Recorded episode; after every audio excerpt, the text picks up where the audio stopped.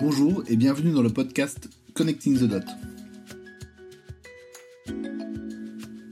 Dans cette série, Digital Gads, je vais à la rencontre de Gadzards entrepreneurs ou qui travaillent dans le digital. Mon objectif est de partager avec toi leur parcours, leur domaine d'activité, mais aussi de décrypter leurs échecs et leurs succès. Je suis très heureux de recevoir dans ce nouvel épisode Jean-Baptiste Queromès de la promotion Angers 201. Jean-Baptiste a travaillé pendant 10 ans dans le conseil avant de créer Bienvenue Wi-Fi en 2014 avec son associé. Bienvenue Wi-Fi est l'opérateur téléphonique dédié aux voyageurs. Dans cet épisode, Jean-Baptiste nous partagera son expérience d'entrepreneur, du moment où il décide de quitter son job salarié pour se consacrer à plein temps à sa nouvelle entreprise, jusqu'à la rentabilité deux ans plus tard. Jean-Baptiste nous partagera également son passage positif chez un incubateur de start-up, les bénéfices qu'il a retirés d'une levée de fonds qui n'a malheureusement pas abouti, le tout sans détour, avec plein de conseils. Bonne écoute. Bonjour Jean-Baptiste. Salut. Jean-Baptiste, après les arts, tu as fait ta carrière dans le conseil et en 2012, tu décides de fonder Bienvenue Wi-Fi avec ton associé. Comment t'es venue l'idée de créer Bienvenue Wi-Fi? Alors en fait, euh, l'idée est venue à deux, de la même façon que, a monté la boîte à deux, euh, l'avant-projet et avant la, création de la boîte, c'est fait à deux aussi, euh, dans la mesure où c'était un Fabrice, c'est un camarade de, la même promo que moi, et on travaille dans la même boîte depuis dix ans. lui, c'est un gros geek qui, qui très tôt a compris que les smartphones allaient être dans la poche de tout le monde, dans le monde entier, en quelques années. Euh, et moi, euh, j'étais un peu moins geek, mais euh, je voyageais beaucoup à titre personnel et je continue à voyager. Et donc, l'association de ces deux idées, on est assez rapidement arrivé à la conclusion qu'il fallait faire quelque chose pour que les smartphones, qui sont un outil génial quand on voyage, soient effectivement accessibles à un tarif pas délirant pour les touristes. de là, on travaille encore évidemment dans notre boîte de conseil. Et euh, de là, en fait, est venue euh, l'idée euh, de, créer Bienvenue Wi-Fi, de la, volonté de, créer une offre qui soit vraiment adaptée aux voyageurs pour qu'ils leur permette de rester connectés à Internet partout, tout le temps, et à un prix raisonnable. Ça t'est venu en, pendant ton année, sabbatique où tu as fait le tour du monde Ouais, alors ça m'est venu. alors le modèle s'est un peu affiné parce qu'en en fait, on avait compris ça un petit peu avant que je parte en tour du monde, c'était pendant l'année 2011. Et euh, pendant l'année 2011, du coup, euh, indépendamment du fait que je faisais un tour du monde de, loisirs, on va dire, euh, j'en ai quand même profité pour regarder dans les différents pays que j'ai visités l'offre qui existait pour bah, un touriste comme moi qui avait un smartphone, un PC et puis un PC portable. Qui changeait de pays. Et qui changeait de pays tous les mois. Et donc, bah, qu'est-ce que tu fais pour ne pas te faire exploser par ton opérateur quand tu veux rester en contact avec ta famille, quand tu veux diffuser des photos, quand tu veux écrire un blog quoi.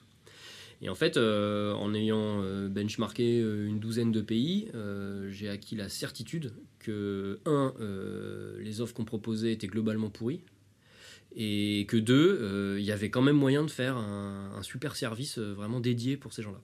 Tu es salarié d'une boîte de conseil, c'est plutôt confortable, tu es en mission, et tu, décides d'en parler à, tes, les personnes qui travaillent avec toi. comment se passe justement cette transition de je suis salarié je passe complètement entrepreneur et euh, alors, la, transition, elle a été super longue parce que moi, je reviens, pour refaire un peu l'histoire, je reviens euh, du Tour du Monde euh, le 30 décembre 2011. je réattaque le boulot le 3 janvier, donc boum, direct dans le grand bain. Et on commence à parler de notre idée de monter une boîte mi-2012 à nos patrons, qui étaient des gens qui sont des gens bienveillants, euh, qui euh, nous ont aidés euh, à concevoir le business model, qui nous ont challengés, qui nous ont même un peu apporté de, conseils avec l'aide d'un avocat qu'ils avaient un peu bah, payé pour, pour nous aider quelques heures. Donc ça c'était super cool. Et donc entre mi-2012 et fin 2014, l'année, le moment où on est parti euh, définitivement de chez notre employeur euh, pour se consacrer à plein temps à la boîte, il se passe, euh, il se passe deux ans. Quoi. Mm. Donc pendant ces deux ans, qu'est-ce qui s'est passé? Beaucoup de réflexions avec mon associé sur le business model, sur l'offre, beaucoup de benchmarking, beaucoup de, de, de tests de confrontation avec des clients potentiels. Ça se fait le soir et un petit peu le week-end, donc ça prend beaucoup de temps par rapport à quelqu'un qui a plein temps dessus. Et effectivement, comme tu l'as dit, on sent pas trop l'urgence parce que bah, c'est un projet comme ça qu'on mène un peu sans avoir le feu aux fesses ni une obligation de résultat à une date précise et le confort de notre, de notre, de notre statut de, salarié en CDI euh, consultant qui gagne bien sa vie euh, fait que bah, on n'est pas plus dans l'urgence que ça. Mm. Quoi. Alors il y a des choses qui vont changer. C'est que euh, bah, petit à petit, le boulot va nous lasser un peu plus. Ça, c'est un peu le lot de tout le monde, surtout après 10 ans de conseil. Il y a pas mal de gens qui, qui tournent la page même avant ça. et le marché va commencer à bouger un petit peu. Donc il y a deux moments importants. C'est on a un concurrent, on, a construit l'offre, on a construit la tarification, on se dit on va se lancer dans quelques mois. Et à ce moment-là, on est en 2014, il y a un concurrent qui arrive avec les mêmes tarifs, le même idée que nous, qui c'est pas pas un hasard parce qu'en fait nous on, on un modèle qui existait en Asie. Euh, et qui arrive et qui se déclare et qui dit euh, Salut, c'est moi, euh, je lance un opérateur télécom dédié aux touristes en France. Machin. Donc, ça, ça nous bouge le cul parce qu'on se dit Mince, on aurait pu se lancer avant lui, qu'est-ce qu'on a foutu, pourquoi on a attendu autant de temps? Et le deuxième élément déclencheur, ça a été que parmi les rencontres qu'on a faites, il y a quelqu'un d'une énorme boîte d'hôtel mondial qui, nous dit Votre truc, c'est génial, travaillons ensemble. Donc là, ça commence à faire beaucoup. Euh, on se dit ni une ni deux, il faut vraiment qu'on se barre. Et donc à ce moment-là, on prend la décision euh, de euh, d'être parti de la boîte trois mois après ou quatre mois après pour se mettre à plein temps sur, notre, sur notre projet. Donc tu l'annonces à tes, tes employeurs Alors on l'annonce à nos employeurs et ça se passe pas super bien. Euh, pour plusieurs raisons, euh, alors qu'ils ont été euh, hyper bienveillants et, d'une aide précieuse au début, ils nous encourageaient à monter une boîte et tout, et même mm. c'est des entrepreneurs chevronnés qui, ça les intéresse, ça les faisait marrer de, de, nous aider un peu. Mais au moment où on s'en va, on part dans un moment de la boîte de, notre employeur qui était un peu délicat, j'ai l'impression, au niveau, au niveau business. et on lui annonce qu'on part tous les deux. moi j'étais en mission et pas mon associé, et pas Fabrice. Alors, euh, bon, pour ceux qui font du conseil, euh, se barrer au milieu d'une mission, euh, c'est pas forcément génial. Fabrice, lui, était en intercontrat et ça s'est pas bien passé non plus parce que, bah, tout simplement, on voulait demander une rupture conventionnelle pour bénéficier des aides de Pôle emploi pour les entrepreneurs. Et puis, ils ont dit non. Donc, négociation, engueulade, tout ça. Et ça a fini par un départ. on s'est fait virer, en fait. On a, mm. on a été jusque-là. Euh, pour pouvoir bénéficier euh, des aides de Pôle emploi et euh, monter notre boîte, bah, avoir une sécurité d'un an ou deux qui est, vraiment hyper appréciable financière pour, pour pouvoir monter la boîte tranquillement. Hmm. Rétrospectivement, aujourd'hui, est-ce que tu penses que tu aurais dû te lancer beaucoup plus tôt ou c'était le bon timing C'est difficile à dire. je pense que on était vraiment prêt au moment où on l'a lancé. Est-ce Qu'est-ce qu'on aurait gagné à le faire plus tôt? Euh, Probablement pas grand-chose. Donc, euh, donc je pense qu'au niveau time to market, on était pas mal. Il y a plusieurs boîtes qui se sont lancées sur ce créneau-là euh, en Europe. En France, on a été les deuxièmes arrivants seulement, j'ai mm. envie de dire. Il y avait une boîte qui avait fait un essai quelques années avant, mais qui s'était craché assez vite. Mais bon, ça, c'était pas, c'était pas vraiment significatif.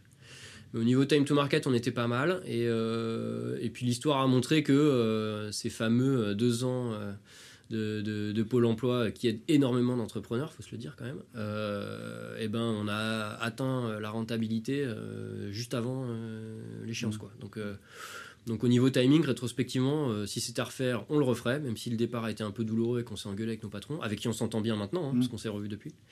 ça a été un épisode un peu compliqué, mais qui a été formateur parce que ça montre bah, jusqu'où tu es prêt à aller pour, pour monter ta boîte. Quoi. Donc c'est un, c'est un élément qui nous a soudés avec mon associé et qui a prouvé euh, notre volonté euh, d'aller jusqu'au bout, euh, quelles que soient les, fâcheries éventuelles, pour vraiment, vraiment monter le projet. Le moment où vous décidez vraiment de quitter la boîte, est-ce que c'est, ça a été très naturel ou c'était justement un élément difficile, même d'angoisse, de dire je me, lance dans l'inconnu, j'ai quelque part une sécurité d'avoir, d'avoir le Pôle emploi qui peut, qui peut aider pour la période de, démarrage Déjà, Pôle emploi, on n'était pas complètement sûr au début, parce que finalement, on se disait, merde, est-ce que Pôle emploi, ils vont, ils vont nous mm. laisser euh, monter notre boîte, machin Alors, on a compris après qu'il y avait des dispositifs qui étaient faits exprès pour ça, donc mm. ça, c'était une super nouvelle. Euh, et euh, le, en fait, pour répondre à ta question, le moment où on s'est dit, on se lance, vu qu'on avait eu un peu une gestation de, ce projet-là pendant presque deux ans, c'était devenu tellement une évidence à un moment donné mmh. qu'on n'avait plus d'autre choix. On, se levait le matin et on pensait plus du tout à notre travail euh, qui était devenu alimentaire, on pensait au, projet qu'on allait mener. Donc il y a un moment où on s'est dit, bon, c'est fini, quoi. Euh, il n'y a, plus d'autres options que de se lancer et de monter la boîte. Donc là-dessus, euh, une fois que la décision était prise, même si ça a pris 2-3 mois pour qu'on parte effectivement, le, comment dire, le processus était engagé dans notre tête et il n'y avait plus de retour en arrière possible, quels qu'en soient les coûts. Donc ça, c'était, euh, c'était, une évidence. Et après, alors j'ai, perdu un peu le fil de ta... La question, c'était justement ce moment où tu décides vraiment euh, de, de, basculer. Ouais, est-ce que c'est, angoissant ou pas? Euh, En fait, pas tant que ça. Pas tant. que ça. Même si nous, on, par rapport à d'autres gens, on va peut-être parler de, des incubateurs là par lesquels on est passé, mais hmm. par rapport à d'autres entrepreneurs hyper jeunes, nous, on avait beaucoup plus à perdre, entre guillemets, même si en vrai, on n'a pas grand-chose à perdre. Mais bon, Fabrice, euh, lui, à l'époque, euh, il avait euh, deux gosses, un emprunt sur une baraque et tout. Mm. voilà. moi, pareil, j'étais en couple, on avait une belle vie. on claquait de la thune en culture et en voyage, donc, donc tu prends mm. quand même un, plus un risque qu'un étudiant qui a jamais bossé et qui vit encore chez ses parents. c'est la première chose. Le, en revanche, on n'a pas eu tant d'angoisse que ça parce qu'on était tellement habité par l'idée de monter notre projet que euh, de toute façon, on se disait, bah, on le monte, on, va le plus loin possible, et puis si on se plante, bah, on retrouvera un taf dans le conseil. Ça, c'est l'avantage d'avoir de l'expérience professionnelle mm. Même si ça nous est chier, euh, bah, s'il s'agit de bouffer et de retrouver un salaire, on, trouvera du boulot sans problème. Donc l'angoisse, elle n'était pas, euh, elle pas hyper forte. Après, l'angoisse est venue, enfin l'angoisse, le, stress est venu après de savoir merde, on a tout claqué, on a tout, mm. on s'est lancé là-dedans, on a mis, on a vidé notre compte en banque pour, pour monter la boîte. Est-ce que ça va marcher quoi Donc le, cordon, une fois qu'il était coupé avec, la, avec notre précédent employeur, il, on n'y a même plus pensé la seconde d'après quoi. Et t'es pas parti, enfin le moment où tu pars, t'as pas, as zéro client? Non, on a zéro client. Zéro client c'est vraiment l'inconnu. Ouais, tout à fait. Tout à fait. Un, des facteurs clés de succès des startups, c'est d'exécuter très rapidement, d'être très, rapidement sur le marché. Euh, toi, toi tu as attendu deux ans avant de te lancer. Euh, quel conseil tu, tu, tu pourrais donner aujourd'hui euh, Est-ce qu'il faut quitter tout de suite et se lancer ou maturer et attendre un peu de temps, quitte à avoir des concurrents qui, qui avancent plus vite que toi? En fait, le conseil, je pense que tout le monde donne un peu le même quand il s'agit de monter une boîte, c'est si tu montes une boîte, fais-le à plein temps. Alors, c'est pas incompatible avec le fait d'avoir euh, de, faire la gestation de ton idée euh, pendant un moment avant, mais à la minute où tu penses avoir un début d'offre que tu serais capable de présenter à des clients, faut le faire. Et, vaut mieux le faire à plein temps, quitte à bosser 4 euh, mois comme un fou et te planter et rechercher un taf après. moi, je pense que monter une boîte en continuant à travailler à côté, c'est pas possible. Euh, et donc c'est pour ça que je dis qu'au bout de deux ans de gestation du truc, on s'est dit bon bah c'est fini, maintenant c'est le moment. Euh, mm. on, est on est prêt parce que nous il y avait il y avait quand même des, des, choses techniques, il y avait des contrats signés avec des opérateurs, des choses comme ça. Donc ça, ça a pris pas mal de temps. Je parlerai d'investissement matériel. Des, investissements matériels. Je parlerai du, du B2B un peu après, mais euh, mais en gros dès que tu es capable de confronter ton idée au marché, faut le faire le plus vite possible parce que ça sert à rien. Bon ça c'est un peu bateau de dire ça maintenant, mais ça l'était pas forcément en 2012, mais ça sert à rien euh, de euh, concevoir ton offre, ton service client, concevoir toute ta boîte avant de, te confronter euh, à tes premiers clients. Alors je mettrai un bémol parce que exécuter rapidement et te confronter marché très vite, au marché très très vite, c'est une règle qui est très appliquée avec pas mal de succès quand tu fais du B2C. Mais quand tu fais du B2B et que tu arrives la fleur au fusil avec un, avec un MVP, un, peu pérave et, et, que tu tombes forcément vite face à des gens qui comprennent pas qu'une startup ça peut exécuter vite, c'est pas du tout la même histoire. Mm. Donc nous on a mis très longtemps aussi à, pénétrer euh, certains marchés B2B euh, avec des gros clients, mais c'est assez logique puisque de toute façon euh, quand tu fais du B2B, les, choses prennent beaucoup plus de temps mm. que quand tu fais du B2C. donc le conseil il est un peu, il est un peu fais-le et mets-toi à plein temps. en revanche, te crame pas trop tout de suite si ton marché il est vraiment pur B2B. Toi, quand, vous démarrez en 2014, vous êtes orienté B2, euh, B2C Ah ouais, alors on a eu, on a eu pas mal de. les, gens, les gens modernes appellent ça des pivots, mais en fait, mm. euh, au tout début, euh, on avait même eu une autre idée c'était de dire on va se mettre dans les aéroports et on va vendre des cartes SIM étrangères à des Français qui partent en voyage. Assez rapidement, on s'est rendu compte que c'était super complexe parce qu'il fallait aller sourcer dans tous les pays du monde, il fallait traduire tout plein de choses, euh, bref, il fallait faire des deals avec un nombre incalculable de boîtes. Et puis on s'est regardé au bout de quelques jours en se disant mais écoute euh, c'est complètement con, euh, le pays le plus touristique du monde on est dedans et en plus nous on connaît très bien l'écosystème des, des télécoms en France. Donc on va faire le contraire et on va accueillir des étrangers qui viennent en France. Donc là, petite précision, c'est vrai que quand tu t'as travaillé dans le conseil, tu travaillais sur des sujets télécoms. Ouais, donc ouais, tu avais une expérience quand même. Du, Moi, pas mal, et Fabrice énormément. Mm. Ouais, ouais. Donc, euh, donc ouais, Fabrice c'est un cadre des télécoms. Mm. Donc là-dessus, on avait, on avait une, une grosse expérience technique, marketing un peu aussi et, euh, une, expertise poussée sur certains, sur certains aspects techniques de télécom. Pour faire une petite parenthèse, est-ce que cette expertise euh, que tu avais eue pendant tout, toute émission de consultant, c'était pour toi essentiel pour, euh, pour travailler euh, dans, sur le projet de Bienvenue Wi-Fi ou ça aurait pu se faire C'est pas forcément essentiel parce que certains de nos concurrents sont, comme je le disais, je disais, donner un exemple, des, des mecs qui sortaient d'école de commerce mmh. et, et, leurs boîtes se portent pas mal. Hein. Mmh. Donc en revanche, nous, ça nous a beaucoup servi parce qu'on a décidé d'attaquer le marché d'une certaine façon, notamment B2B. Et donc, on connaissait beaucoup mieux comment ça se passe de se faire référencer, de faire un deal avec des acheteurs, d'avoir des sponsors en interne de séduire la direction générale, des choses comme ça. Et donc, euh, et donc euh, d'aller euh, d'aller négocier en costard cravate avec des mecs, des acheteurs de grands groupes, machin, ça nous a pas fait peur parce qu'on l'avait déjà fait avant. Mmh. Ça, ça a été un, ça a été un avantage qui nous a, qui nous a toujours servi. Ça, c'est pour le côté confrontation avec le monde de l'entreprise, des, des, boîtes à l'ancienne, entre guillemets. Quoi qui est nécessaire quand ces gens-là sont tes clients en fait.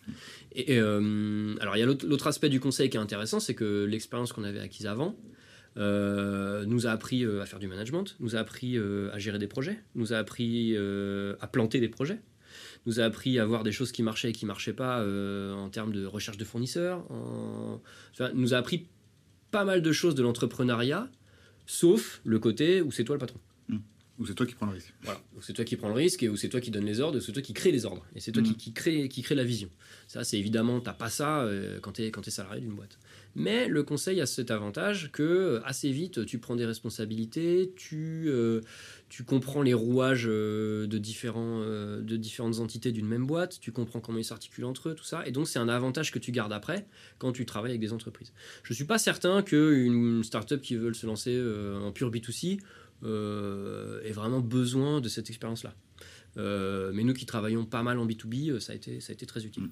Et après, le troisième aspect, c'est sur le secteur en question des télécoms, mm. où là, on avait une vraie légitimité. Et pour être clair, euh, il nous a fallu juste euh, décrocher notre téléphone et reprendre euh, une partie de notre ancien carnet d'adresses pour aller chercher des fournisseurs, des clients, des gens qui nous challenge, des mentors, mm. des choses comme ça. Quoi. Vous avez le vocabulaire aussi pour discuter Absolument, absolument. On avait le vocabulaire, on comprenait très bien l'écosystème, on comprend ce que c'est que le, business model d'un opérateur, les contraintes légales, les contraintes techniques, des choses comme ça. Ça, on appréhendait ça très bien mm. avant. C'est peut-être une des raisons pour lesquelles d'ailleurs on a mis autant de temps à se lancer. C'est parce qu'on savait à quel point c'était compliqué de monter un opérateur télécom.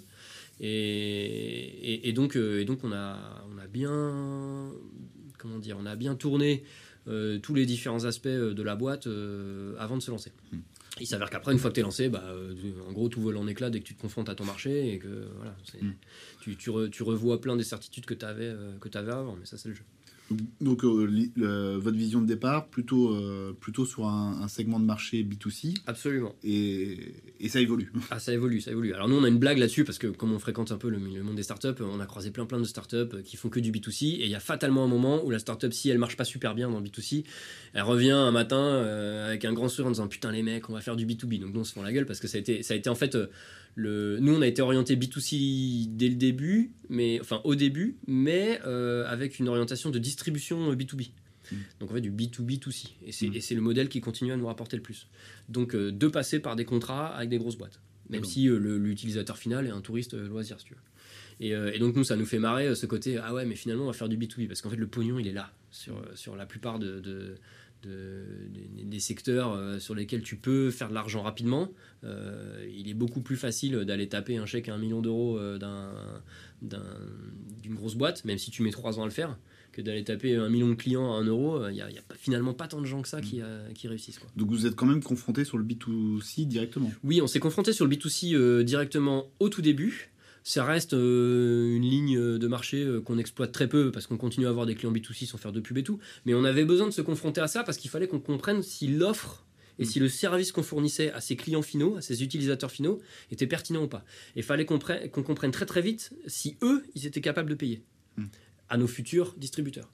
Et donc, et donc ça, c'était super important. Donc ça validait l'offre, mais très rapidement, vous savez que mm, c'était clair que c'était pas ce que vous allez faire. Euh, en fait, très rapidement, on a continué à penser que ces utilisateurs-là étaient un marché intéressant. En revanche, c'était la distribution qui posait problème. Hmm. Euh, quand tu t'adresses à des millions de touristes qui viennent euh, en France chaque année, soit tu payes énormément de pubs sur Google, dans les aéroports, partout, ce que tu veux, pour séduire ces gens-là, et ça va coûter très cher, puisqu'il faut faire de la pub dans le monde entier hmm. pour des gens qui vont venir en France. Avec la maîtrise justement de faire de la pub dans le monde entier. Absolument. Soit eh ben, tu fais des deals avec des gens dont c'est le métier de faire ça. Hmm. Et des gens dont c'est le métier de faire ça, c'est les gens avec qui on bosse aujourd'hui, des professionnels du tourisme. Donc des hmm. loueurs d'appart, euh, Europcar, euh, des hôtels, euh, des agences de voyage, des choses comme ça. Et eux maîtrisent très bien l'acquisition de clients qui sont des touristes, pas nous. Et ils maîtrisent très bien le réseau de distribution auprès de ces gens-là. Et nous, en fait, on, on, vient se positionner comme une offre supplémentaire, une option du panel de services que ces gens-là offrent là d'habitude. Est-ce qu'à un moment donné, ça vous est venu à, l'esprit d'aller faire de l'acquisition directement ou c'est très... oui. oui. oui, au tout début, euh, bah, pour faire connaître un peu notre offre, on a payé un tout petit peu de Google Ads, un tout petit peu de Facebook Ads, Facebook, Facebook Ads, et, euh, et on s'est baladé dans la rue parce qu'on est dans une ville hyper mmh. touristique à Paris et on a été se confronter aux gens en direct en fait. Mmh. Euh, donc ça, ça a été, ça a été une façon de, de, ouais, de, de, voir si euh, on avait un product market fit, si on avait une grosse traction dessus. Après, on n'était pas suffisamment euh, compétent ni, euh, ni volontaire sur l'attaque frontale de ce marché B2C pour se plonger plus là-dedans. Vous testez sur le B2C et très rapidement orienter ce, tous vos efforts sur le B2B. vous, vous, louez des, des boîtiers Wi-Fi à, des entreprises qui vont le relouer je veux dire qu'ils vont le reproposer. On, met à disposition euh, des boîtiers Wi-Fi à euh, des sociétés du monde du tourisme qui, elles, vont le louer hmm. euh, à, des, à, des, à, leurs clients, tout à hmm. fait. Donc, vous avez en face de vous plein de clients complètement différents. Vous avez des campings, absolument, des, absolument. Ouais, des distributeurs. Ouais, c'est pas, pas vraiment nos clients, mais c'est des, des, distributeurs qui sont très différents. Et donc, des on a locations d'appartements. Ouais. Tout à fait, tout à fait. Comment vous faites pour, pour justement pour attaquer ces différents secteurs, ces différents segments qui fonctionnent, qui ont leur façon de fonctionner qui est différente Bah tu, tu galères quoi. Enfin, c'est-à-dire mmh. qu'au début, tu te confrontes à ces gens-là, tu comprends que le monde de l'hôtellerie, ça marche pas comme le monde des campings, euh, et donc que commercialement parlant, euh, il faut pas avoir les mêmes approches. Il faut pas même forcément avoir les mêmes offres ni la même présentation marketing. Et donc, euh, et donc le, tu commences à faire du networking, euh, des études, euh, euh, des déjeuners, rencontrer des gens dans ces milieux-là pour comprendre comment ils fonctionnent. Mm. Et, pour, et pour bien comprendre le, la démarche d'achat de ces gens-là. Qu'est-ce qui fait qu'un hôtel va dire putain j'aimerais bien un nouveau service, mm. ces mecs-là ils ont l'air bien. Qu'est-ce qui, et ce qui fait qu'un camping ou un loueur de voiture ou un loueur d'appartement euh, va vouloir euh, faire un deal avec nous, c'est pas du tout les mêmes raisons en fait, euh, l'un et l'autre. Et donc tu es obligé d'adapter ta démarche sales, ton, ton, business développement derrière à ces différents marchés. Hmm. Tu, tu connais pas tous ces secteurs? Non, tu connais pas tous ces secteurs. Alors tu peux les lister, c'est pas très compliqué de, de, comprendre. Nous, on, focalise sur le secteur du tourisme, donc c'est qui les acteurs du, tourisme? Ça, c'est pas hmm. très compliqué d'en faire la liste. après, tu tires un peu tous azimuts sur, avec l'offre que tu as en standard et euh, bah, tu vois ce qui marche et ce qui marche pas. Mm. Alors, c'est un peu plus compliqué que ça dans la pratique, puisque euh, pour être sûr que ça marche pas, euh, il faut avoir testé différentes possibilités avec le même secteur. Je m'explique. Si tu, par exemple, nous, on a eu très facilement des contrats avec des hôtels. Mm. En revanche, les hôtels, eux, avaient du mal à vendre à nos clients. Et donc on a mis un peu de temps à comprendre qu'en fait c'est pas un marché forcément sur lequel il fallait aller parce qu'on était super content de signer plein de deals. Et donc si tu mets ta métrique sur le nombre de deals que tu signes avec des distributeurs ou si tu mets ta métrique sur le chiffre d'affaires que font ces distributeurs, ta métrique elle arrive pas en même temps euh, parce que bah, il faut le temps que l'offre se mette en place chez eux, mais surtout elle te elle te permet pas de prendre la même décision. Et donc nous on a mis un, c'est un exemple parmi d'autres, mais on a mis un, on a mis un moment avant de se rendre compte euh, que, que les hôtels finalement même si on en avait plein ça vendait pas tant que ça. Et donc on a mis encore plus de temps avant de, de, se couper un bras en disant bon bah, finalement on va, on va mettre l'énergie qu'on mettait sur les hôtels ailleurs. Parce que vous avez découvert euh, la réelle métrique. Bah, la réelle métrique c'était euh, elle, elle, est double, c'est celle que je viens de dire, c'est-à-dire est-ce que tu arrives à intéresser les distributeurs, c'est la première mm. chose parce que si tu distribues pas tu vends pas, mais est-ce que eux arrivent à vendre? Mm. Et ça généralement en, plus on a des cycles euh, de plusieurs mois, puisqu'on on est sur un business hyper saisonnier qui est le monde du tourisme. Et donc, quand tu fais, je sais pas quoi, les loueurs d'appartements à la montagne, et eh ben, tu les démarches au printemps. parce que les mecs vont commencer à vendre à l'ouverture des stations de ski en décembre. Mmh. Donc ton pari, tu sais si tu l'as gagné 8 mois après. quoi. Et, et donc c'est pour ça que ces deux métriques-là sont intéressantes. Et quand tu as les deux, tu as, une vraie traction, c'est ce qui nous est arrivé sur, le, sur, sur certains marchés. Et euh, non seulement euh, sur le terrain, euh, tes commerciaux, et puis nous, qui démarchions aussi nous-mêmes au début, tu vois tout de suite que tu as un produit market fit. Et dans les vidéos de, The Family notamment, là, les mecs sont assez dogmatiques là-dessus et disent le, le produit market fit, t'as pas besoin de définition parce que quand tu tombes dessus, tu sais tout de suite que ça, mm. que ça flambe. Quoi. Et, et, donc sur certains marchés, on l'a vu ça. Donc, donc on a un commercial qui nous appelle, ils disent écoute, vous m'aviez envoyé 15 box euh, je les ai refourgués en une journée, euh, il m'en faut 150 de plus. Quoi, tu vois donc mm. ça, c'est un produit market fit. Mm. Euh, et, donc, et, donc, et, donc, là, on s'est dit, OK, on, on, annule tout le reste, et pendant un an, on se focalise là-dessus, et on a une super traction, et ça nous a permis d'atteindre la rentabilité. Juste un seul marché, parmi d'autres, et dont certains, d'ailleurs, on continue à les, à les réexploiter, parce qu'on s'était mm. focalisé sur le marché qui marchait le plus, sur lequel on avait la plus grosse traction au début. Et maintenant, on recommence à se diversifier un peu. Il y a une étape aussi importante, c'est euh, vous, êtes, euh, vous êtes passé euh, chez un incubateur de start-up, Absolument, Numa. comment tu décides de, de t'inscrire à un incubateur et qu'est-ce que ça vous a apporté? Bah, En fait, le... nous, on avait un peu un complexe de, de vieux. C'est-à-dire que ça faisait 10 ans qu'on avait bossé dans une boîte de conseil et les startups, finalement, on n'y connaissait pas grand-chose. Hmm. Même nous, aujourd'hui, on se définit pas trop comme startup. Quoi. Nous, on est une PME en croissance, quoi, tu vois une TPE en croissance. Mais mais le côté startup, euh, qui, euh, selon certains, euh, a une définition ultra précise, qui mm. est de trouver un produit market fit, d'atteindre la rentabilité et, d'atteindre une croissance exponentielle, machin. Ou on recherche du business model, c'est-à-dire qu'on cherche le business model et quand on l'a trouvé, ben, finalement, on n'est plus une startup. Ouais, c'est ça. Bah, nous, en fait, on, a trouvé le business model très tôt et donc on n'a peut-être jamais été une startup. Bon, ça, mm. c'est pour la parenthèse. Mais pour revenir sur, le, sur la, la question qui est de qu'est-ce qui fait qu'on arrive dans un incubateur? En fait, il y a deux facteurs. Il y a d'un, euh, finalement, on a plein de choses à apprendre, parce qu'on est des consultants, on n'a jamais fait de business dev, par exemple, on n'a jamais fait de, je sais pas quoi, moi, de, gros hacking, on n'a jamais fait de marketing. De, marketing, des choses comme ça, même si on a bossé beaucoup avec des gens du marketing. Et, euh, donc, on se dit, on a, on a besoin d'aide. Mmh. Parce que la réalité, c'est que vous êtes deux et il faut faire tous ces les postes. La, réalité, c'est qu'on est deux connards dans mon salon, là, dans lequel on parle pendant un an, chez moi. Mmh et qu'on travaille beaucoup, mais qu'il euh, devient indispensable au bout de, quelques mois euh, de, de s'aérer l'esprit, euh, de prendre de l'expérience sur des sujets sur lesquels on bloque, de se faire challenger et d'acquérir des compétences de bonnes pratiques de 2016 à l'époque, entre 2014 et 2016, de, ces années-là, euh, parce qu'il y a plein de gens qui, ont plein de choses à nous apprendre pour euh, démarrer euh, rapidement, je sais pas quoi, mm. une proof of concept, pour pas se prendre la tête avec plein plein d'aspects administratifs, parce qu'il y a plein de startups qui sont passées par là.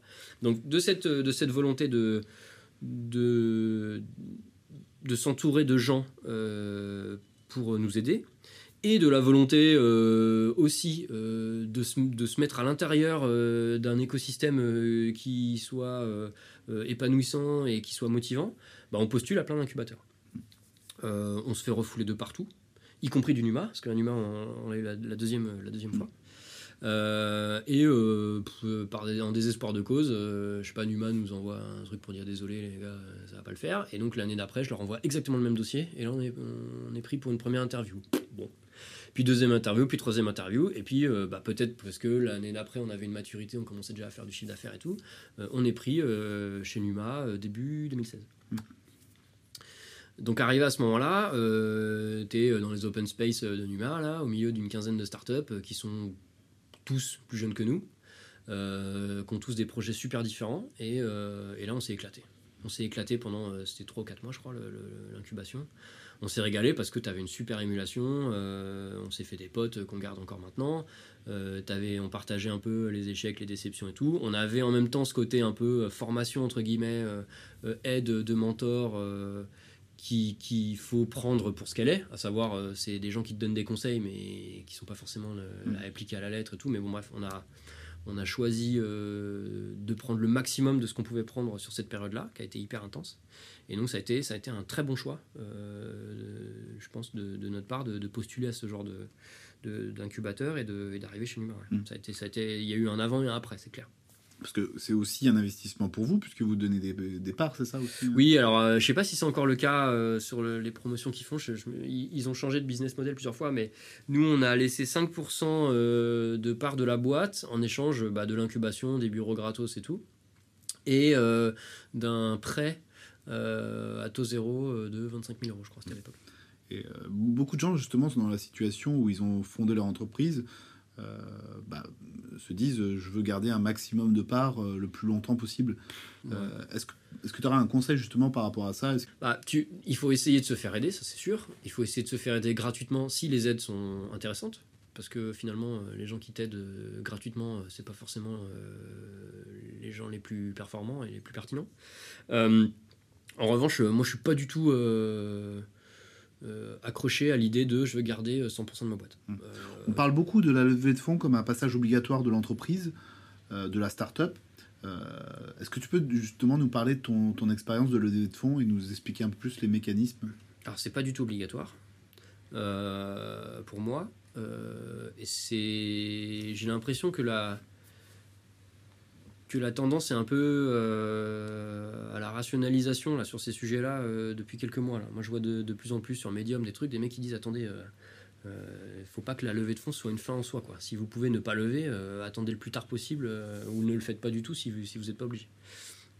Et je trouve que c'est un discours qui est beaucoup plus sain et beaucoup plus raisonnable que de dire si tu n'as pas levé de fonds, il n'y aura pas de Rolex à 50 ans. Quoi, Donc la levée de fonds ne doit être qu'un outil pour atteindre des objectifs qui sont la plupart du temps des objectifs de conquête de marché et de croissance commerciale, euh, voire euh, de rachat de boîtes, mais bon, c'est la même chose, voire euh, d'innovation,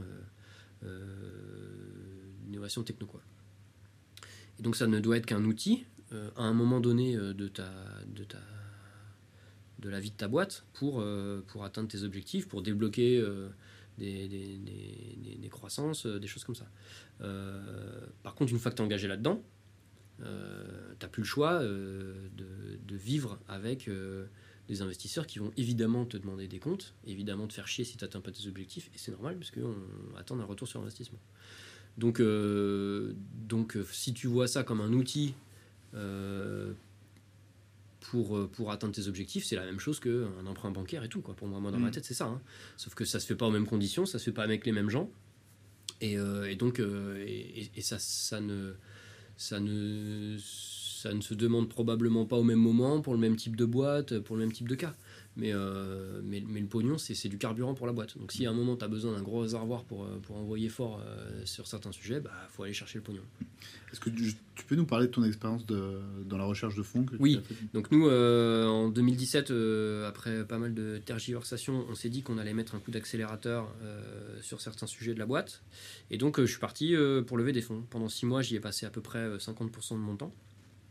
Et donc, euh, ça s'est soldé par un échec euh, la veille de la signature d'un chèque. Donc, euh, c'était très très près du but. ça a été assez, frustrant et assez compliqué à, digérer cet échec-là, pour moi en tout cas. Euh, mais euh, après coup, euh, d'une part, on n'est pas mort, contrairement à certaines personnes qui n'arrivent pas à lever des fonds et qui n'ont pas assez de cash et pas assez de mm. rentabilité pour vivre. Parce que vous étiez déjà rentable. Parce qu'on était déjà rentable, effectivement. Donc, on est dans une position qui est plutôt confortable, ce qui peut être un inconvénient, hein. de se dire, bah, bah, si on lève pas, tant pis, quoi, la boîte continue à, grandir et même à croître, sauf que ça croît un peu moins vite que prévu. Donc, ça a été la conclusion de cette, cet échec de levée de fonds l'année dernière. Euh, on a aussi, ça nous a aussi permis euh, de, de, changer un peu de posture sur, euh, sur comment dire, certains, certains aspects du, du, développement de la boîte. Si tu veux, quand tu lèves des fonds, tu cherches pas à présenter euh, les KPI euh, de la même façon, euh, les objectifs, les prévisions de la même façon que quand tu es une boîte rentable qui cherche à optimiser les coûts ou les choses comme ça. Tu, tu gères pas et tu gères pas la, même, la boîte de la même façon et tu ne présentes pas ta boîte de la même façon en fonction des investisseurs à qui tu t'adresses et a fortiori quand tu n'es pas en train de t'adresser à des investisseurs. Donc nous, ça nous a beaucoup aidé au final à euh, rationaliser le fonctionnement de la boîte. Puisqu'on n'avait pas levé de fonds, donc on s'est arrêté au milieu de la rampe de lancement, on s'est dit merde, on va faire deux trois pas euh, en arrière sur certains, euh, certaines dépenses de diva qu'on voulait se permettre. Et donc on va se dire maintenant les mecs, on n'a pas le choix, on est rentable certes, mais il faut se concentrer sur le business qui rapporte, il faut faire des économies, machin, il faut structurer la boîte pour une croissance postérieure et se mettre en condition d'être suffisamment durable dans le temps sur fonds propres pour atteindre les mêmes objectifs qu'avec une levée de fonds en plus longtemps. Et donc ça, nous, ça a été assez bénéfique parce que en fait on a construit euh, petit à petit euh, là depuis euh, fin 2017 un back office, des procédures internes, des relations avec nos clients, avec nos partenaires, avec machin. On a optimisé plein de trucs du fonctionnement de la boîte. On était obligé de le faire parce que bah, on n'a pas open budget. Et donc, euh, et donc euh, il faut continuer à croître euh, en s'améliorant et en, étant, en restant frugal en fait. Mm. C'est une notion, je pense, que tu perds à la minute où tu lèves des fonds. Parce que les trois quarts des mecs que j'ai vu lever des fonds, ils commencent par s'imprimer des sous de capuche et, et, d'acheter des meilleurs locaux avec, avec un baby-foot dedans. Quoi. Évidemment que c'est pas ça en vrai parce qu'ils payent des commerciaux et voilà. Mais ça te fait te détendre un peu parce que tu as été sous pression euh, du pognon pendant, pendant des mois, voire des années. Mm. Et au moment où tu arrives à la levée de fonds, bah, tu te relâches un peu. Voilà. Mais ce petit relâchement-là, qu'on n'a pas vécu du coup, euh, a, été, euh, a été une façon pour nous de rester un peu sous pression et de prendre des bonnes décisions stratégiques, je pense. Et euh, il y a d'autres manières aussi de, de, faire rentrer de l'argent dans la, dans la Absolument. Donc quand je parle de levée de fonds, j'ai parlé d'investisseurs et de fonds d'investissement, mais il y a bien sûr euh, des emprunts euh, qui peuvent être soit faits avec des banques, soit avec du crowdfunding, soit machin. il y a des partenariats avec des, des, grands groupes qui peuvent aussi mm. te permettre d'avoir du cash pendant un moment. Il y a aussi une façon de gérer tes clients. Euh, où tu peux demander euh, des setup fees, tu peux demander des avances sur contrat, tu peux demander des choses comme ça. Alors, c'est pas des levées de fonds dans le sens où tu prends 500 000 balles ou 1 million ou 2 millions sur le compte tout de suite. En revanche, c'est des façons de gérer ton cash sur des gros contrats qui peuvent te faire des mini levées de fonds de 50, 100 ou 200 000 balles, euh, plutôt que de demander l'argent au long cours après. Et finalement, les grands groupes sont assez souvent prêts à accepter ça, parce qu'ils bossent, euh, ils bossent régulièrement avec des choses, euh, avec des, des, des, contrats entre grosses boîtes qui font ça. Mm. Qui dit, OK, on fait un contrat d'un million sur 4 ans, tu mets 300 000 sur la table tout de suite donc ça 300 000 balles sur la table tout de suite pour une startup, bah, c'est juste une levée de fonds quoi. Mmh. Et euh, les mecs ont pas, voilà, et les mecs ont pas pris de part et les mecs, euh, les mecs, euh, t'as des résultats attendus tu vois, mais les mecs mmh. vont pas venir saisir ton appart si la boîte coule quoi. Tu vois. Mmh. Et tu ah allez les pattes sont cuites. Associé à la, la, question de levée de fonds, il y a la question d'exit. Est-ce que c'est quelque chose que vous avez clarifié dès le départ ou euh... L'obligation de t'être fait euh, une conviction sur l'exit. C'est, c'est pas euh, au, fonds d'investissement de te la donner, cette conviction-là. Donc euh, évidemment que eux ils attendent un retour sur investissement et donc c'est soit une nouvelle levée, soit un rachat, soit une introduction en bourse. Il n'y a pas 36, soit, ta boîte meurt. Il n'y a, pas, a pas 36 façons pour, un, fonds d'investissement de sortir de chez toi. Donc, euh, la question, nous, on se l'était posée euh, largement avant, mais d'une façon beaucoup plus générale, qui disait euh, où est-ce que tu te vois dans 5 ans, dans 10 ans Qu'est-ce qui ferait qu'on arrêterait la boîte Ou qu'est-ce qui ferait qu'on la revendrait Des choses comme ça. évidemment que tu te poses cette question-là quand tu montes une boîte, puisque tu montes aussi une boîte pour devenir riche, pour être clair. Il n'y a pas beaucoup de gens qui ont envie de sauver le monde bénévolement. Euh, en tout cas, j'en connais, j'en connais pas. Donc, euh, et nous, on veut pas du tout sauver le monde d'ailleurs, euh, contrairement à ce que beaucoup de, startups disent. en revanche, l'intérêt de, de, se poser cette question, il est à la fois de dire très précisément avec les associés fondateurs, s'il y a un chèque qui vient sur la table, on dit oui à partir de combien? Parce que la réponse peut être très différente et peut faire de grosses fâcheries en cas de, si l'opportunité se présente. Donc c'est quelque chose que vous êtes déjà clarifié avec, euh, avec associé Fabrice Oui. Et donc on s'est dit, euh, à partir de X, X montant, euh, on regarde. À partir de, enfin en dessous de ce montant-là, on continue à bosser. de la même façon, la question est hyper importante à poser dans le sens inverse. À savoir, bah, quelles sont les conditions dans lesquelles on arrête la boîte? Mmh. Qu'est-ce qui fait qu'un matin on se lève et on se dit non mais là c'est fini, on arrête? Euh, au tout début, euh, nous, il y avait euh, le fait de ne pas atteindre la rentabilité avant la fin de nos indemnités chômage. Mmh. Deux ans. Mmh. Deux ans. Et deux ans plus un jour, quoi, tu vois. Mmh. Donc on s'était dit, si à deux ans, enfin à la fin de nos indemnités chômage, on n'arrive pas à avoir fait que la boîte soit rentable, on arrête tout. Et tu verses un salaire Ouais. Oui, ça, ça fait partie du truc. Et on arrête tout tout de suite. Et donc, bah, on a réussi à atteindre l'objectif, donc on, la boîte continue. Euh, de la même façon, euh, on est en train de réévaluer des objectifs de euh, croissance de chiffre d'affaires. Si dans X années, on n'a pas atteint tant de chiffre d'affaires, est-ce qu'on continue encore tu vois? Mais le, comment dire, la décision peut être un peu moins radicale, dans le sens où, plutôt que de couler la boîte, qu'est-ce qu'on fait d'un business qui marche bien, mais qui fait pas 12 milliards par an quoi, tu vois? Mm. Euh, Donc il peut y avoir de la revente, il peut y avoir, on peut laisser continuer à être administrateur du truc, enfin tu vois, il peut y avoir pas mal de, de réponses à cette question. Mais la question de l'exit, elle est hyper importante. C'est hyper important de se la poser entre associés fondateurs au tout début, euh, à la fois dans, euh, dans le, plafond au-dessus duquel tu, veux, tu veux regarder avant de la boîte et le plancher en dessous duquel tu arrêtes. Quoi. Mm. Moi, c'est vraiment une question qui est indispensable de se poser euh, très tôt. Est-ce que c'est une question que vous- régulièrement vous, vous abordez? Oui, euh, dans des grands épisodes, euh, notamment, euh, on dit qu'on va lever des fonds ou euh, on dit que on, a, on réévalue nos ambitions commerciales pour les trois ans à venir ou des choses comme ça. Ouais, ouais, c'est clair. Ou des rencontres qu'on fait en disant mais ouais, mais vous vous rendez compte, il y a un tel qui a levé, je sais pas quoi. Là, ce matin, on voit que Enfin, c'est pas vraiment un concurrent, mais t'as un mec sur ce marché-là qui, fait, qui met des smartphones gratuitement dans les hôtels. Il vient de lever 300 millions. Il est valorisé 1,5 milliard. Donc c'est une grosse boîte. Ce qui est Et, énorme. hein Ce qui est énorme. Ouais, alors évidemment, on pense qu'ils sont nuls, mais ouais. Mais, euh, mais euh, ouais, ouais. Et donc, euh, et donc euh, ça te fait te poser des questions sur euh, le marché. Et ça peut être une bonne nouvelle euh, d'aller voir des investisseurs en disant euh, oui, il y a des fonds d'investissement qui mettent du pognon sur ces, sur ces technos-là et sur ces Mhm. marchés-là, donc euh, pourquoi pas nous quoi. Euh, Et peut-être créer des conditions euh, d'investissement plus favorables dans les mois qui viennent pour nous, par exemple. Donc, euh, donc euh, tu réévalues régulièrement euh, en fonction bah, si tu as atteint tes objectifs ou pas.